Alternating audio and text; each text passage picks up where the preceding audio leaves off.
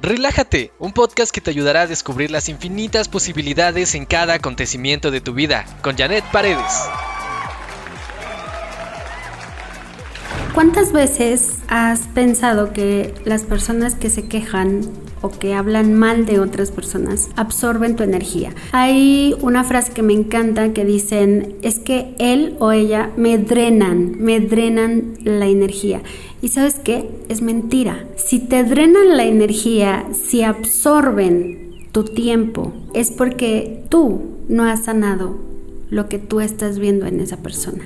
Cuando mm, tú dices que te drenan o que te roban, mejor pregúntate por qué tú estás eligiendo engancharte a esa persona, a esa historia. Seguramente eso que tú ves en él o en ella está despertando algo en ti, algo que no has visto. Y como culturalmente venimos de una historia donde se te prohíbe sentir como el no llores, no grites, cállate, no digas eso porque vas a hacer sentir mal a la otra persona. De pronto puedes llegar a creer que tú tienes el poder de decirle al otro lo que tiene que sentir. Pero ¿y si esta vez cuando tú descubres que alguien está robándote la energía, te preguntas, ¿por qué estoy permitiéndome que la energía sea robada? Es como decir, ¿por qué me permito que me roben la energía? ¿Por qué le permito al otro drenar mi energía? Cuando tú realmente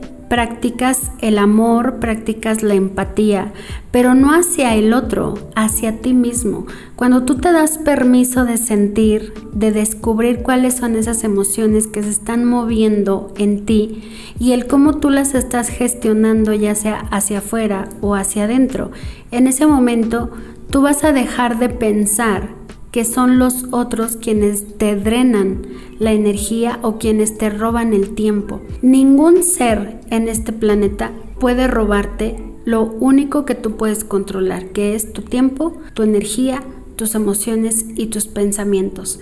Si tú crees que el otro viene y como vi ladrón te roba la bolsa, te roba la cartera, ese personaje aún está mostrándote algo que a ti no te gusta de ti. Pregúntate por qué te permites que otros te roben energía, dinero, tiempo, ideas. ¿De dónde viene el que tú sientas que otros tienen el poder sobre ti? ¿Cuándo le cediste ese poder a los demás? El único que puede aprender a gestionar lo que siente eres tú.